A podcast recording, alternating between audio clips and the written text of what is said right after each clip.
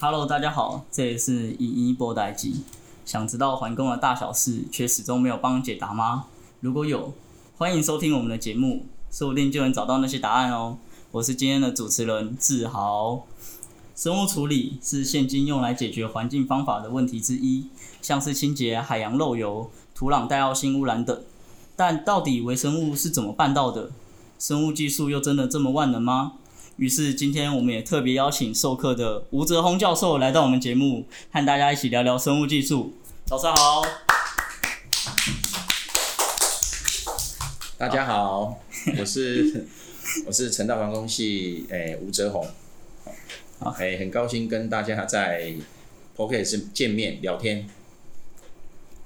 好，还给主持人。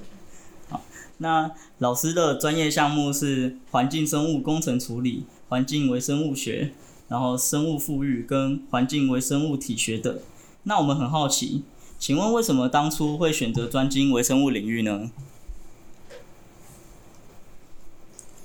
嗯，诶，环工系，诶，我想我我高中的时候是念第二类组哈，啊，第二类第二类组是没有没有没有生物的，啊，所以考上环工系之后。就奇怪，那我们要学诶、生物学，要学微生物学哦啊，后来就觉得诶、这个诶、就就有就觉得分数也蛮好的哈，就是上课完之后考试考试就觉得可以可以得到很高分哈啊，其实一个很重要的关键是在大三的时候，大三的时候就是大二升大三那个暑假，那我的同学。们他们因为想甄试哦啊，所以就去找了郑信雄老师说：“哎、老师，我可不可以进你的实验室专题研究啊？”哦，那有一个同学他是要去甄试研究所，还有一个同学是想到国外去念书啊。那个时候呢，因为我要我是哎、欸、排球队的校队啊，我要留下来重训，那刚好有就是延年落待机嘛，好，那所以他们就说：“哎、你要不要一起来？”那我说：“好，那我就一起去。”那结果经过两年，哦，那做了专题，诶，做了专题，专题论文又拿到科技部的国，诶，专利计划那时候就有了，嗯，那就就就继续做，啊，做到啊，不小心又考上研究所，啊，所以就留下来。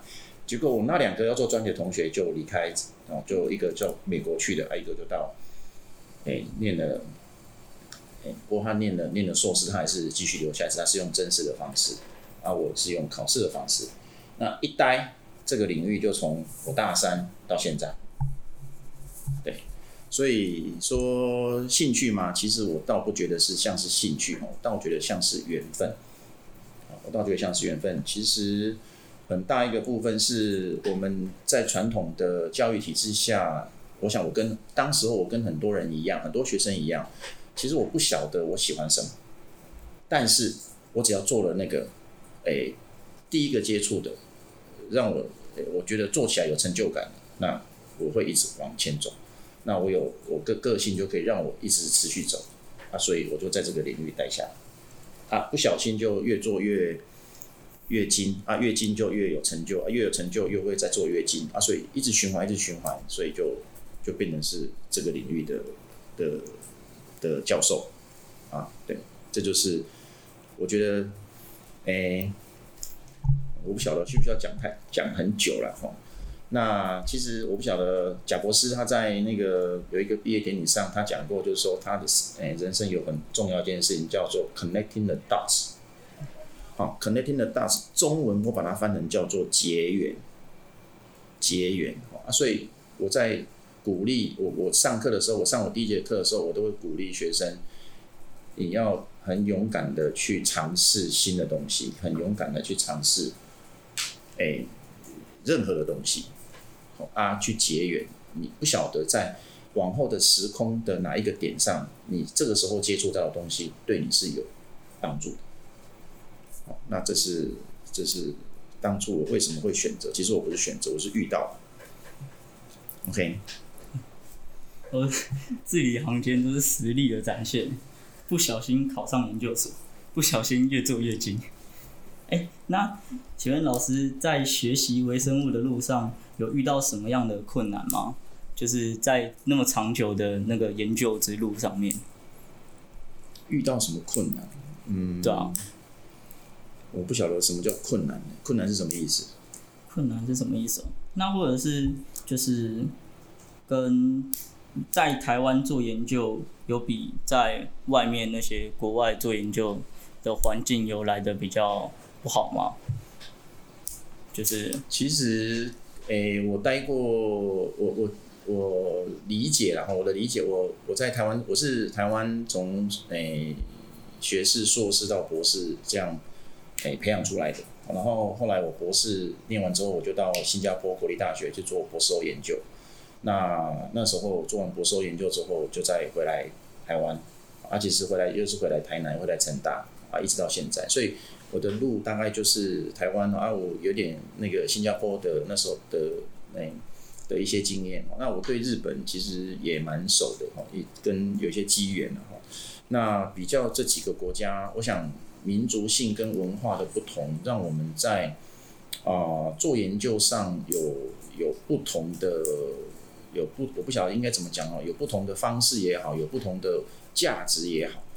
做研究的价值其实台湾比较素食一点。哦，那诶、日本就会觉得比较诶、就说他可以做一件事情，那就可以一直做做做做很久，可能做终终其一生都做这个事情，他可能比较不容易转换跑道。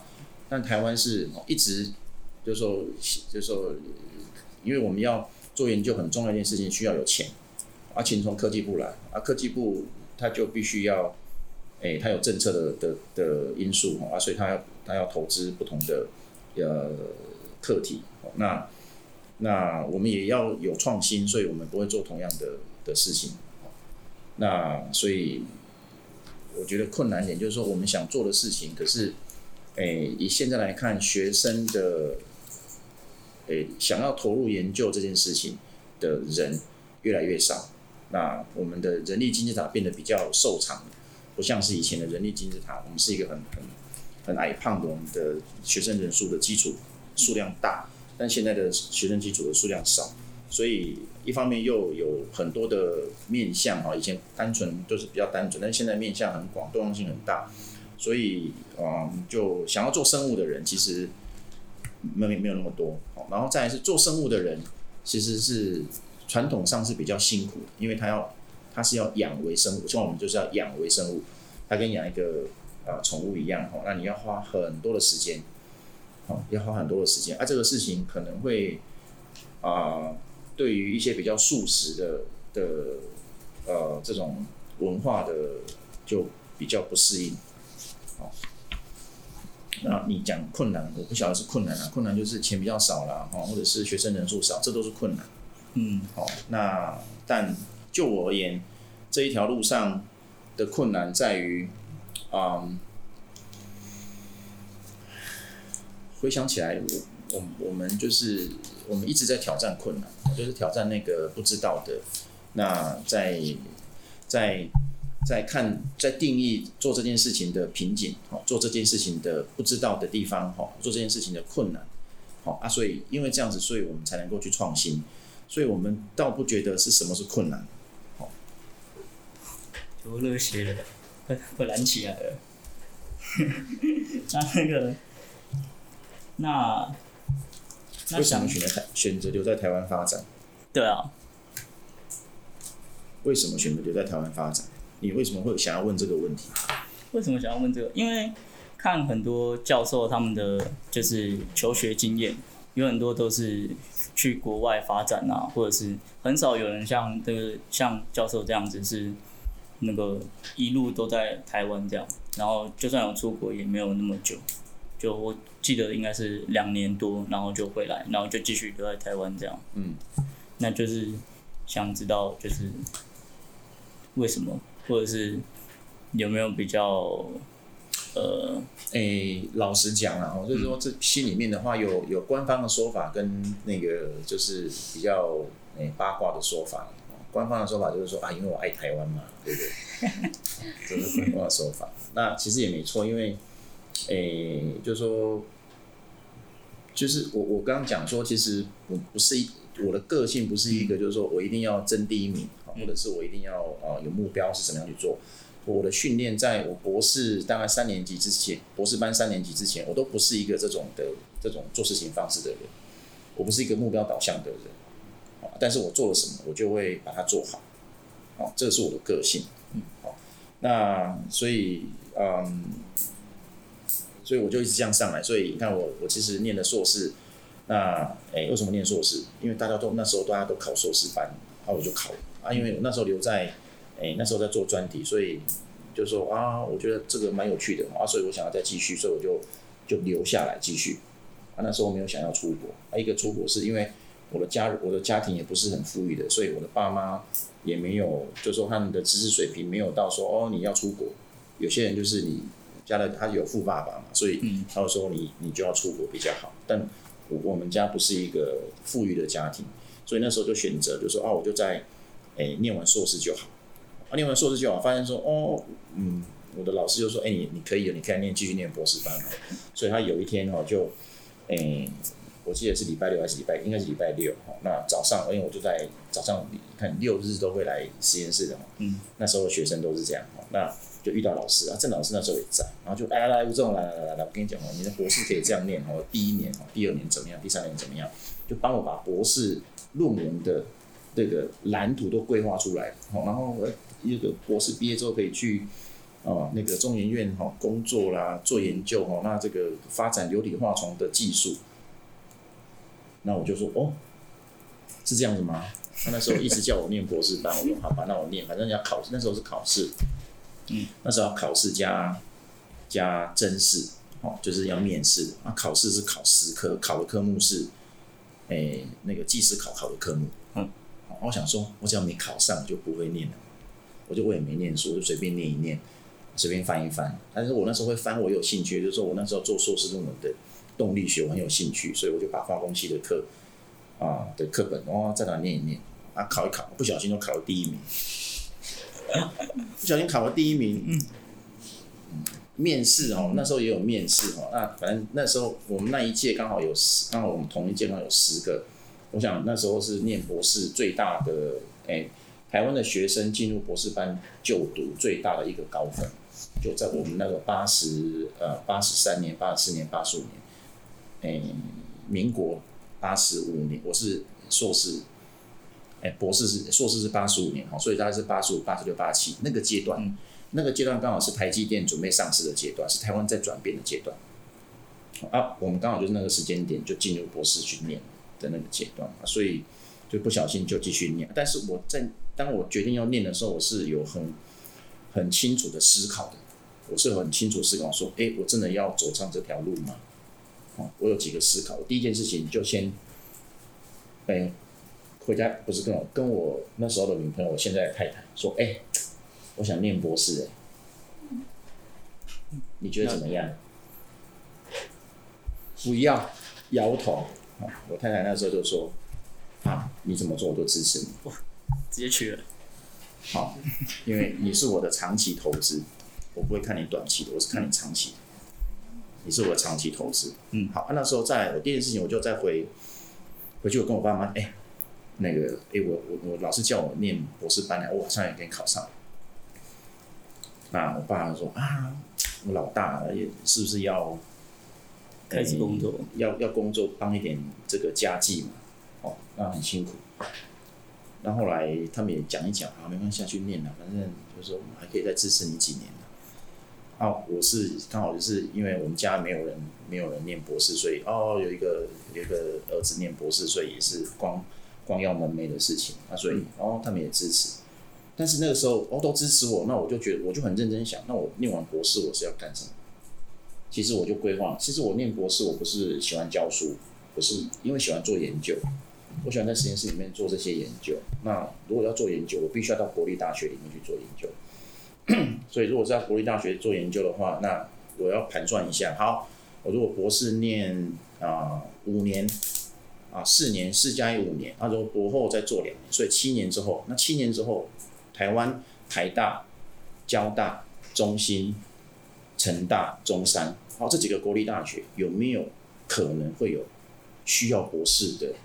学市场出来，嗯，万一没有市场，那我这时候念不是投资报酬率就不高了嘛。对，所以我必须要考量说，我要进入博士班之前，我十年之后，我有机会的，市场上是有机会的。那刚好遇到一个很好的机会，就是战后婴儿潮，世地世代的交世代的交替，就我们这一群的学生，在这个时候进来念，到了我念博士，民国八十五年。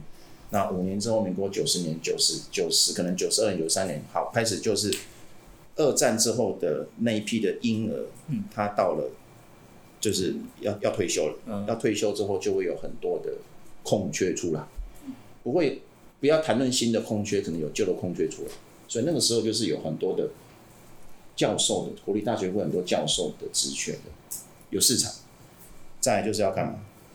再就是啊，如果要进，如果要进入到国立大学，我就是要跟国外回来的博士能够，诶、欸，跟他们至少能够相当，所以我必须要做到第一个，我的英文能力要很好，嗯，第二个，我做的研究必须要能够有创新，必须要能够跟国外回来的有可以比得上的结果，这样子我才有竞争力，这个竞争力是掌握在自己我自己的手上。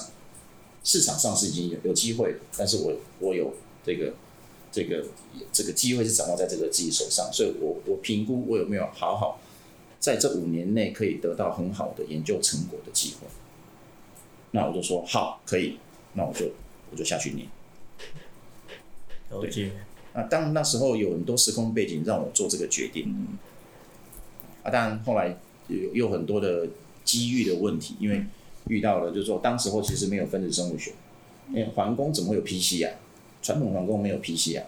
那是因为到了大诶博二的时候，那我去参加一个是一个课程啊，那课程是在中央大学，是那时候欧阳乔辉老师，然后跟诶日本 Mino 那个东京大学 Mino 教授在台湾合开了一个生物处理的课程啊。那个时候中那个欧阳老师从国外把诶一个台湾人挖回来，叫做刘文佐，啊他那个时候是做生物环境生物的的的先驱者，他是 pioneer，当然他还有他的老师，但是他是这一辈的 pioneer。啊，他回来之后，我发现说，哦，原来研究这个研究是这样做的，哦，原来生物处理还有另外一个面向。当我们谈菌相的时候，我们都用照相去看，可事实上不是，因为用 DNA 去看它的身份，去去定量，去看它在哪里。哦，原来是这样子。啊，所以那个时候我博士就毅然决然，到第二年到第三年的时候，毅然决然转到去做分子生物学，从此开启了我的真正的研究。当然，这前面已经下了很大的基本功，就是我在实验室的基础是很好的。嗯，是对。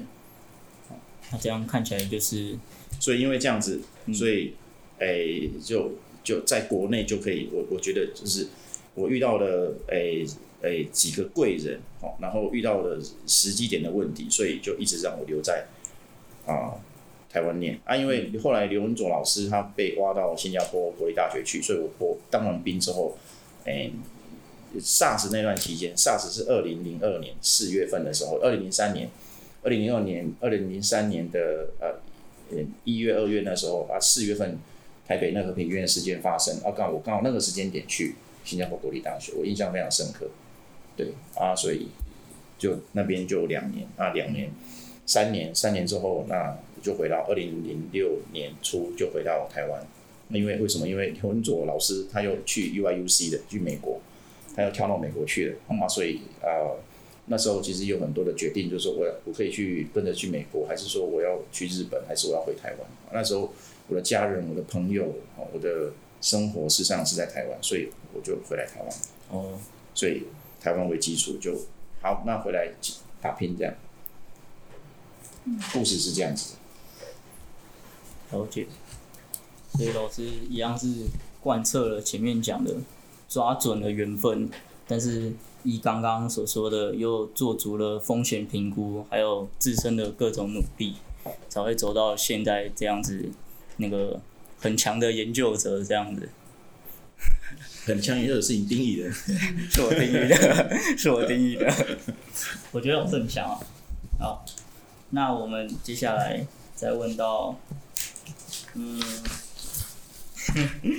那请问老师从就读那个环工系这个以来，世界环境工程的主流又有哪些变化？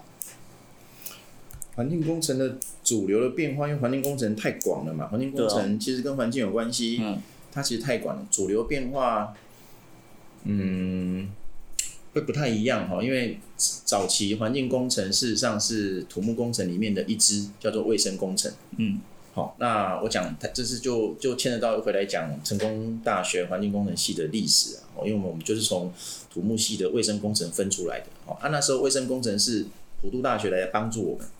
那那个高兆凡老师去普渡大学去学，然后学回来这些东西开始做做。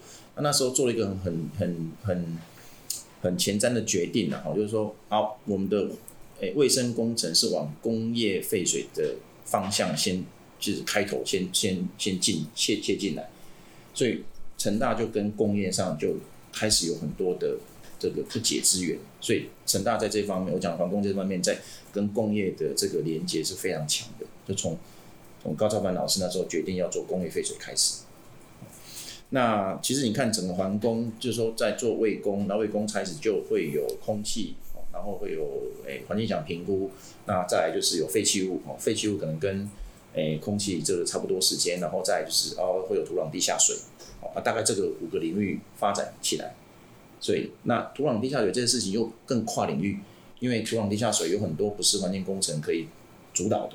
要有那个地科的地质的，那也要有资源工程，像隔壁做那个地下水的，哦，那这个事情，诶、到我觉得土土壤地下水这个事情有一个转变，就是说开始环境工程变得要跨领域，它变得要跨领域。以前在土壤土水之前，它其实每个就是说空气就空气，积水就积水，污水就污水，每个人都有各自发展的领域。可是到了诶、这个土壤地下水，发现这个。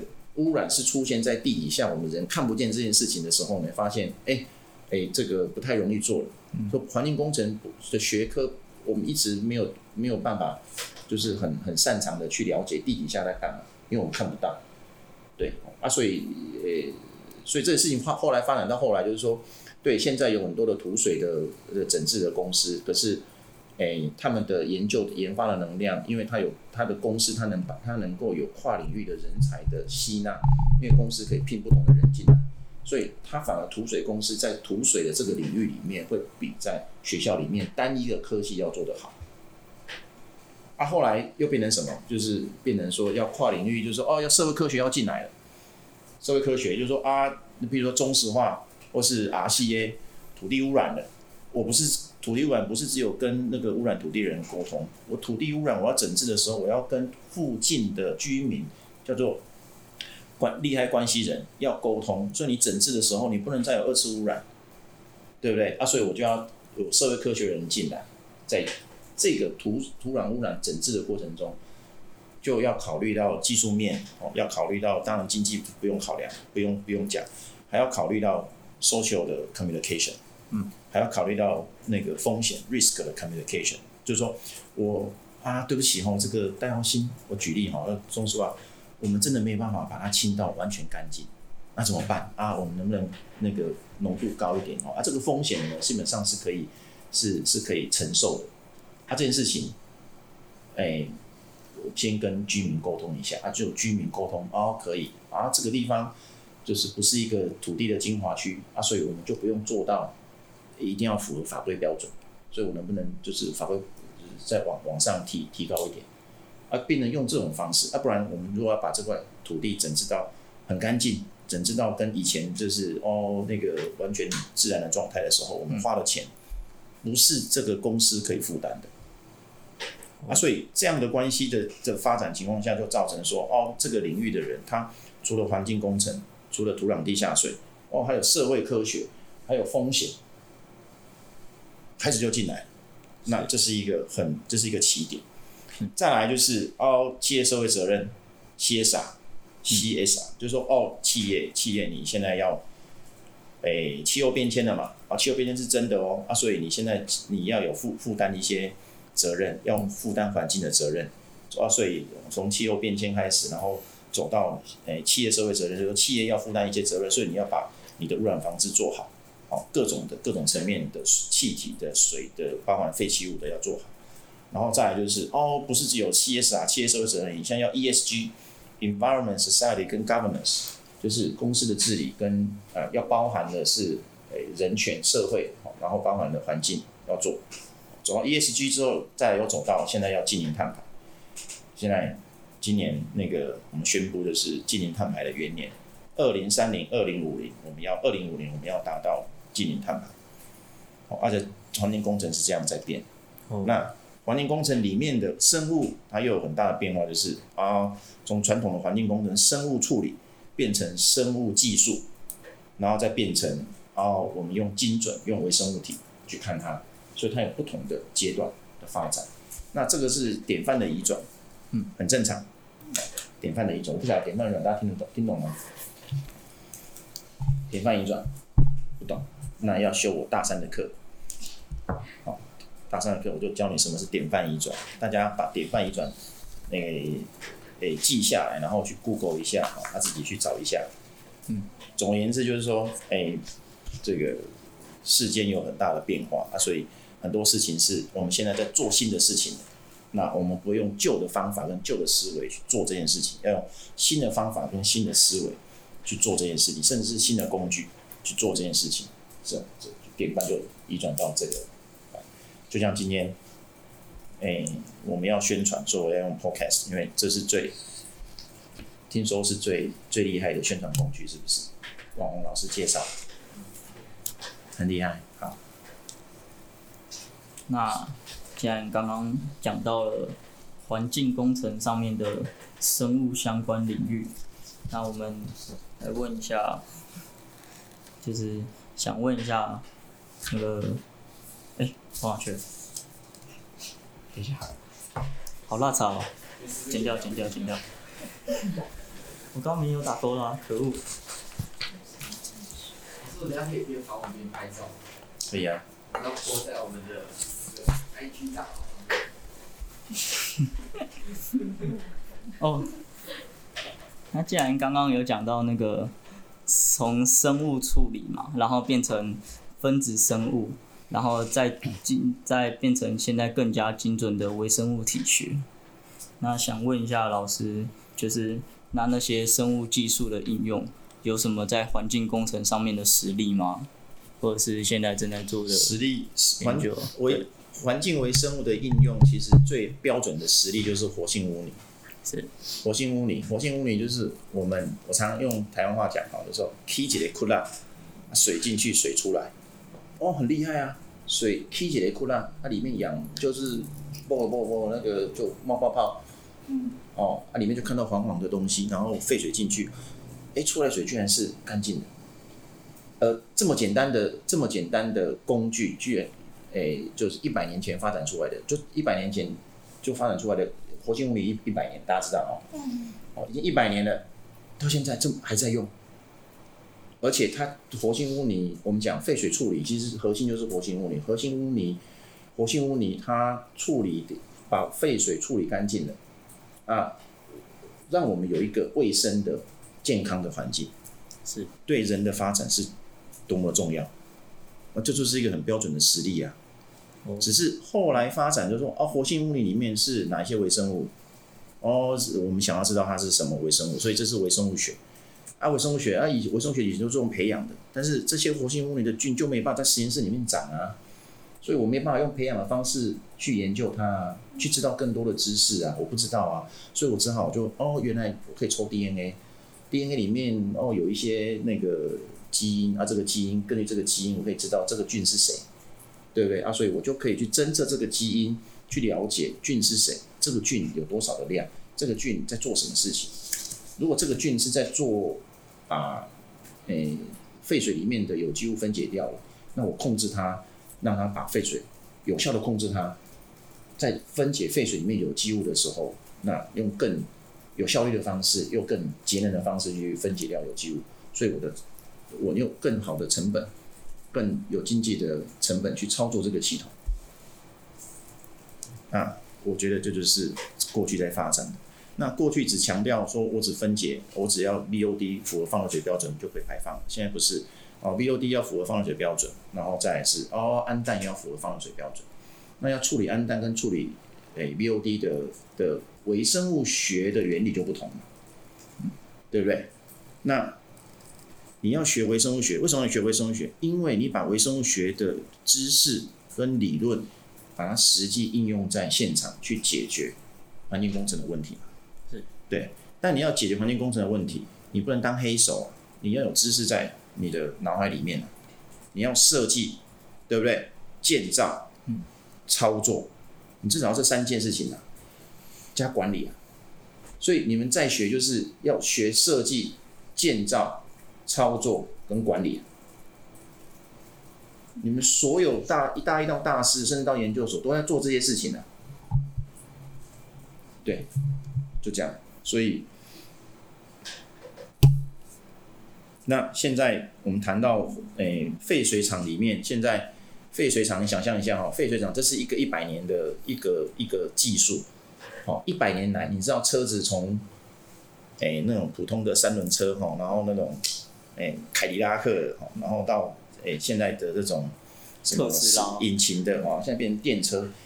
你知道车子的发展在往往什么方向走？车子的发展是在往更节省能源、更没有污染的方向走。那我们的废水处理厂呢，还是一百年前的技术。但未来能不能像像车子从燃油车变成电车一样的发展？我的污水处理厂在处理污染物的过程中，能不能不要消耗能量？能不能不要排出碳出来？至少碳排是综合的，就是我排出来碳跟我产诶、这个跟跟就是诶、排出来的碳跟我诶、抓下的碳是平是综合是平衡的。那诶、加减平衡起来是零，就是我没有产生多余的碳排出来，啊，所以我使用的能源。我我这样做就对我的环境更好，所以环境工程一直在谈说哦，我们的环境要更好。结果我们的污水处理厂是一个高度消耗能源的、高度碳排的一个场域，啊，我就觉得这样不合理。所以我们现在就集中火力在做这件事情，就是希望发展生，因为生物技术是污水处理厂的核心，百分之八十的能源消耗在生物生物单元，所以我只要生物单元的能耗降到最低，甚至生物单元可以产生能量。那么污水处理厂有可能就变成是一个近零碳排的场域，嗯，对，那近零碳排就是二零五零要达到了，所以我们希望就是说这个时候就加强火力去研究，啊，我们现在有一些好的成果，我们也逐步的往这个方向在发展。原来如此，那刚讲了，哎，我怀疑这个讲这个高中生听得懂。这个大一听得懂吗？那个学妹，一点点，哪里听不懂？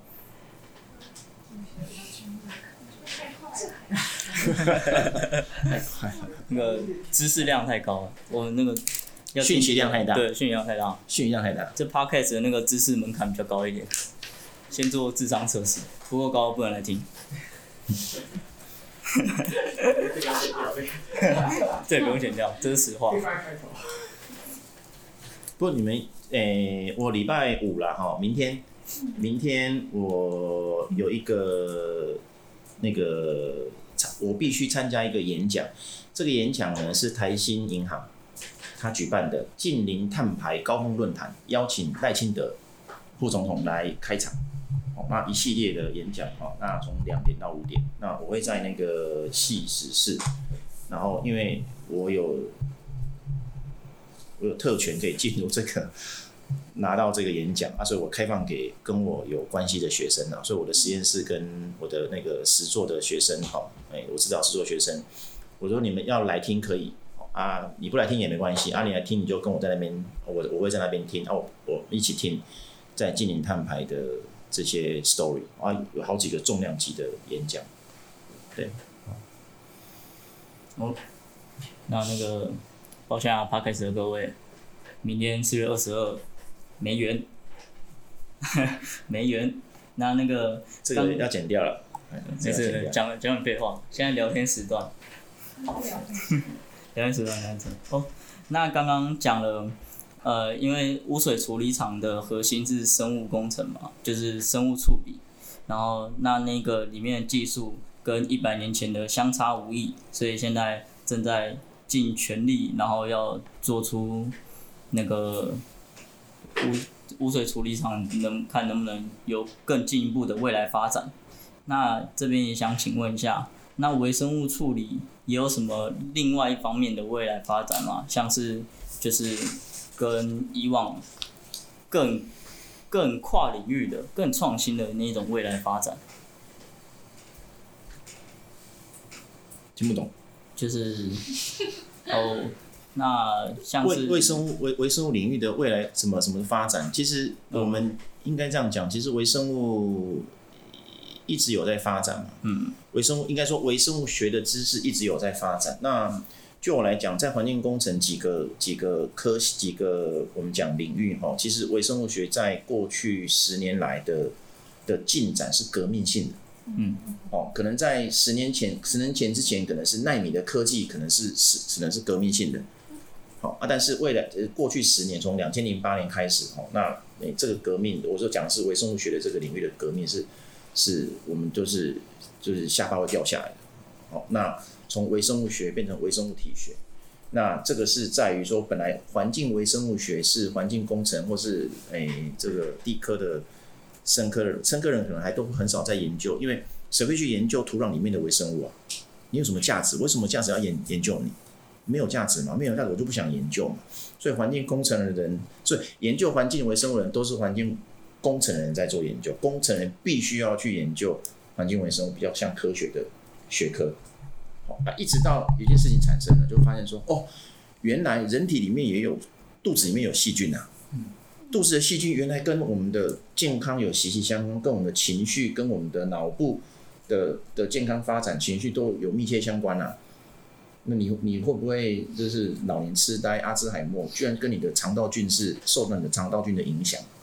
啊，从那个时候开始才发现说，哦，原来微生物有这么大的的角色在这边，我们居然不知道。所以从那开始开始红，开始红红到现在。好、那我会看说，如果你们听我上我的第一节课还第二节课，我就会讲哦，地球上你要微生物曾经改变了地球的环境，还记得吗？还记得大氧气事件吗？氧气灭绝事件吗？因为地球形成的时候本来是一个无氧的环境，对不对？没有氧气，那为什么我们现在会有氧气？嗯，有一从没有氧气到有氧气嘛，对不对？是为什么？主持人，嗯，蓝绿藻，对，蓝绿菌出现了，对，蓝绿菌，就有一个时间点，蓝绿菌出现了，它产生氧气。当时候蓝绿菌产生氧气的事情，对当时候的地球环境是一个，就像现在气候变迁嘛。对不对？对，影响了气候，影响了地球的气候，所以它一直产生氧气，一直产生氧气，然后开始哦，地球开始环境巨变，变得比较冷了，然后变变得空气是有毒的。对对，当时候的居居民而言，当时候居民就是厌氧厌氧菌嘛，对厌氧菌而言，氧气是毒性的嘛，啊，所以它改变了啊，从没有氧气一直到现在的氧气的二十一 percent，到现在的这种适合人居住的环境。那也因为这件事情，所以驱驱动了整个地球上的多样性的发展，生命的多样性的发展。那我就跟学生讲说啊，那现在我们面临的气候变迁的挑战，面临的那个温室气体的太多、吸收度太多的挑战，那微生物当然可以扮演一个很重要的角色，再把这个叫做濒临崩溃的生态系统再把它恢复回来。啊，这是我们在研究微生物的人希望。哎，希望让微生物去着力这一点的，可以这样可以理解？可以可以，因为其实当初想问这个问题是，还记得刚开始修那个环境微生物的时候，老师有讲到用微生物来做采矿、采贵金属，啊之后赚的盆满钵满，好像是哪个学生还是哪个领域，然后就这样赚很多钱，然后也有讲到说什么。肠脑轴线就是刚刚讲的肠道里面的微生物会影响人家得到阿兹海默症啊，或者是口腔里的细菌跟口腔癌之间的研究之类的。对，所以那时候觉得，原来不只有平常我们看到的那种什么清洁海洋漏油啊，什么带药性污染，然后来就整治一下这种，对，有更多不同我们还没有想到的面向，这样。不会啊，怎么没想到面？你如果是第三类组，你就知道说，哎，我们的气质是微生物做的啊。是啊，对，对不对？酒也是微生物做的啊，嗯，对不对？你药也是微生物做的啊，抗生素是微生物产生的啊。所以我们有很多，我们生活上很多的小细节、小的东西都是都是微生物。所以基本上微生物它就是一个工厂，它就是一个 factory，它细胞就是一个工厂，它可以做很多的事情。只是以前我们不晓得微生物它有这么多的 potential，这么多的潜力。那我们把这个我们知道这个潜力之后呢，那当然工程师、生物工程师就是要，那我们能把很小东西，要如果把量放大。那它就可以达到一个经济规模，或者是达到一个经济效益，啊，我就可以造福人类。对，好啊，我们现在就是有工具，有有有有更多的知识去了解微生物可以做什么事情。那现在还在了解微生物可以做什么事情的阶段。我举个例子，譬如说活性污泥，你认为活性污泥，台湾的活性污泥跟北京的活性污泥跟香港的活性污泥里面的菌群会不会一样？哦，里面菌群是不一样啊。你怎么为什么你会认为它是不一样？这个就因为我之前要访问老师做的功课，因为一个引文两百零三，有一个那个里面有一个研究，然后被引了两百零三次，这是各地的每个菌群都不一样，是吧？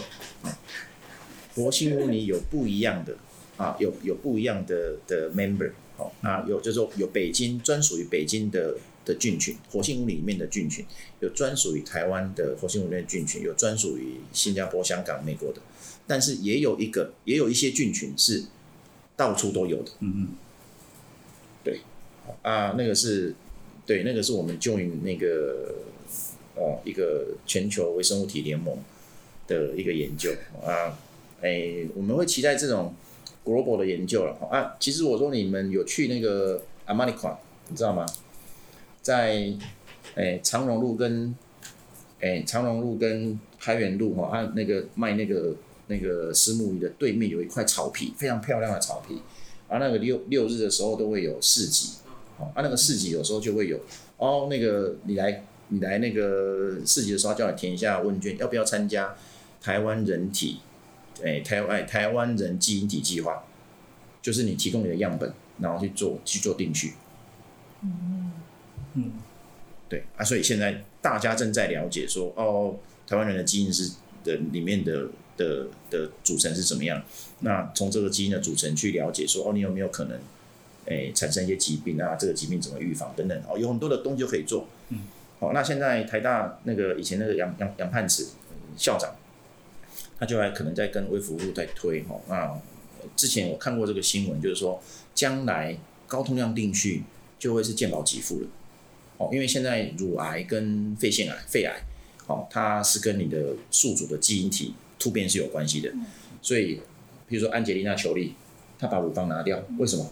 因为她去定序之后发现说，哇，她是一个高风险者，所以她因为定序的结果说她是不是高风险，所以她就她毅然决，那里面有很多 story 你们可以去了解，然后他就他就他就他就做把乳房拿掉这件事情，那所以现在台湾有可能就是说。你可以去做那个定序，然后定序完之后，如果你是肺癌的高风险，那你可能每个每每隔半年或者是每一年，你就要去做低剂量的 MRI，低剂量的电脑断层，啊，有提早发现、提早治疗。是，对，然后这个现在比如说乳癌、肺癌，这个是很普遍，非常普遍。啊，肺癌当然又跟空气污染啊，都是都都息息相关。啊，这些都在发展中，这些知识都在发展中，这些面向都在发展中，所以其实很蓬勃。啊，只是你们都在一个三合院里面，所以我鼓励你们去生科系、去医学系。啊，如果有一些演讲就去听，啊有 podcast，podcast 就听，对不对？对。哎。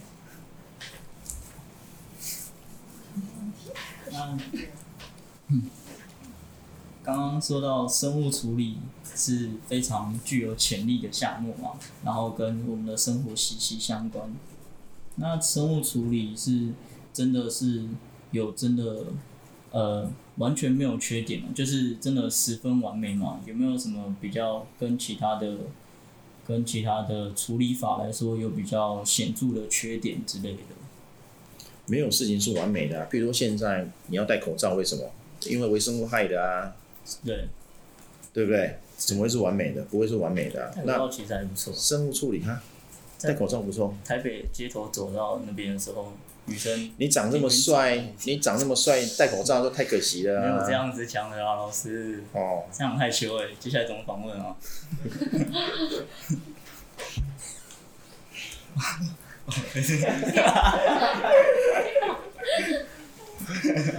回到生物处理，它是不是万能的？其实，诶、欸，生物处理它，我们就回到环境工程了。环境工程好，水最早是用生物处理的，所以就是废水，废水处理是核心，就是活性污泥嘛。我们讲活性污泥，现在可能要除氮、除除碳、除氮，可能还要产甲烷，好啊，这都是就是产能源，甲烷都是能源嘛，所以这是这是这是目前在走的。那另外就是土壤地下水，土壤地下水后来就是说也也后来就。有用物理的方法啦，有用化学的方法，有用生物的方法。但生当考虑到成本的时候，当然生物就是一个最好的选项。成本就是它成，因为为什么？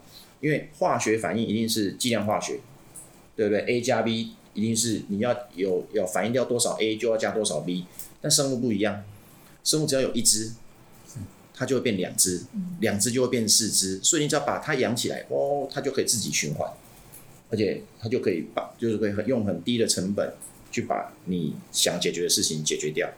嗯，对。但是生物要长，它就需要时间，所以它的，我我们讲说有没有讲坏处哈？就是说它的特性就是它可能比化学物理的的处理达到目标的时间要花比较长一点。再来，我们对生物的了解还是太少，所以我们对于生物的掌控能力。还是不如对化学反应的掌控能力要透彻。嗯，那但生物的反应，其实生物处理的反应，其实它本身就是说基础，它就还基本上还是化学，它离不开热力学，离不开动力学。只是我们要去了解微生物去在热力学、在动力学的的呃影响下，微生物它是怎么反应的这些事情，微生物去怎么诶调控它的这个分解的代谢机制的或速率的问题。那我们需要更多的了解。啊，这个部分，诶、就就是现在我们在做的。啊，我们需要更多的人对生物有兴趣的人，然后投入进来做。了解，因为现在目前比起化学来说，生物技术这个方面还在挖掘当中，所以还需要更多的人力来做更多的研究，这样才可以呃开发的更完成一点。那。接下来讲的应该都差不多了。那我们来讲点有趣。个人问个人问题。个人问题哦。哦，你有做功课？你有去看那一篇那个火星物理那一篇？基本上看不太懂。这有看到就是那个 summary 那样子。summary 讲什么？就是讲说各地的那个菌群跟那个菌种都不太一样。嗯。然后。其实你就把活性污泥想象成人嘛，你会想象说。诶、欸，我们想要了解地球上的各个角落里面啊，有什么人，所以会有非洲人，然后原来黑黑的，对不对？哦，走到那个美，走到那个欧洲大陆的时候，发现，哎、欸，怎么都高高的，然后白白的，瘦瘦的，鼻子很长，还拿根钓竿，不会笑。哎呀，这个我们有 gap，这就是广告台词啊。嗯，我们我们我们菜也可以，真的可以剪掉，真的可以剪掉。不会透露出来的，OK。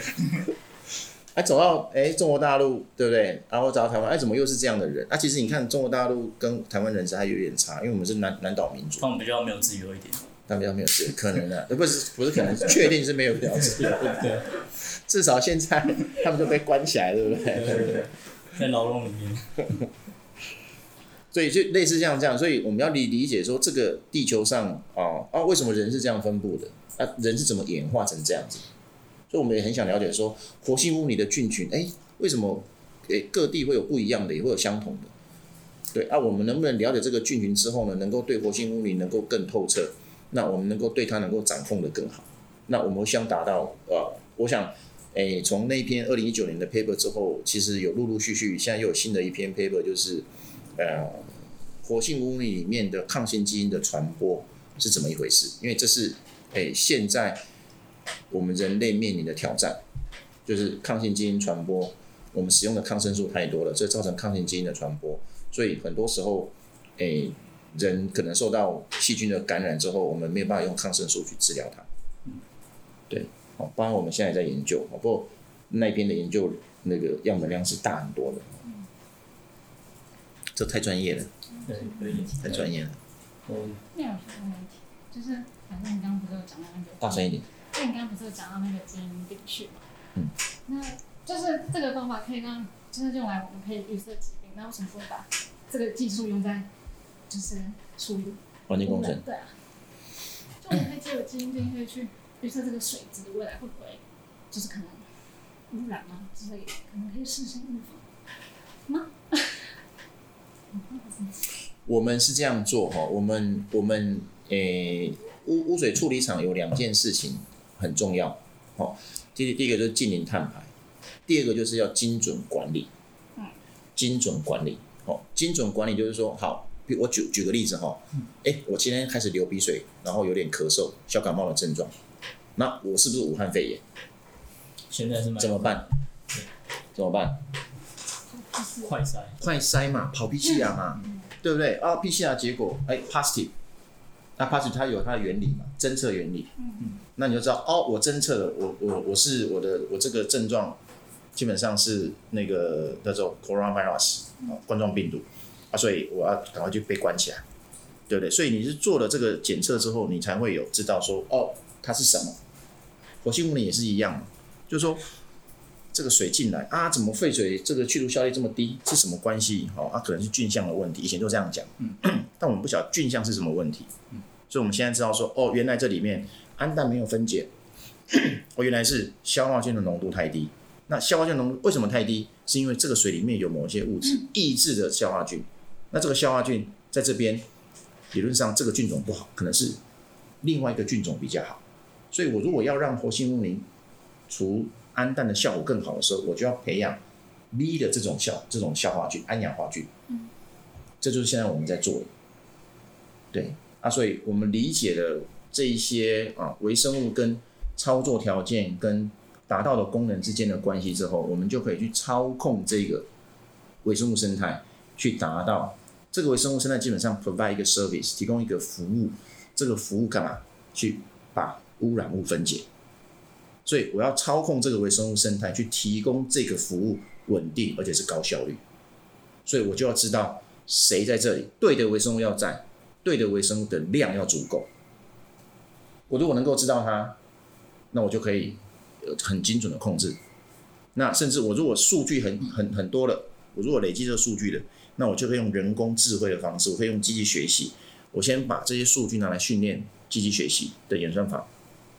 训练出来的 model，那然后没有问题的，那我如果采一个样，那这个样本的数据丢到这个 model 里面，它跑，它就预测说，哦，这个水质是会合格还是不合格？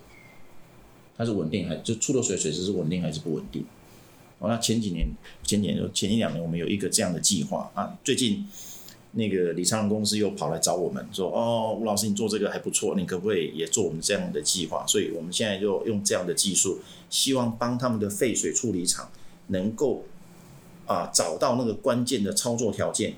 那这个操作条件能够，当然是跟微生物有关系，使得微生物的的不要产生太多的那个胞外聚合物，好让它的那个膜阻塞。那它如果膜不阻塞，它就可以把成本降低，就是哎能耗就可以。能源的消耗就可以降低，它的操作成本就可以降低，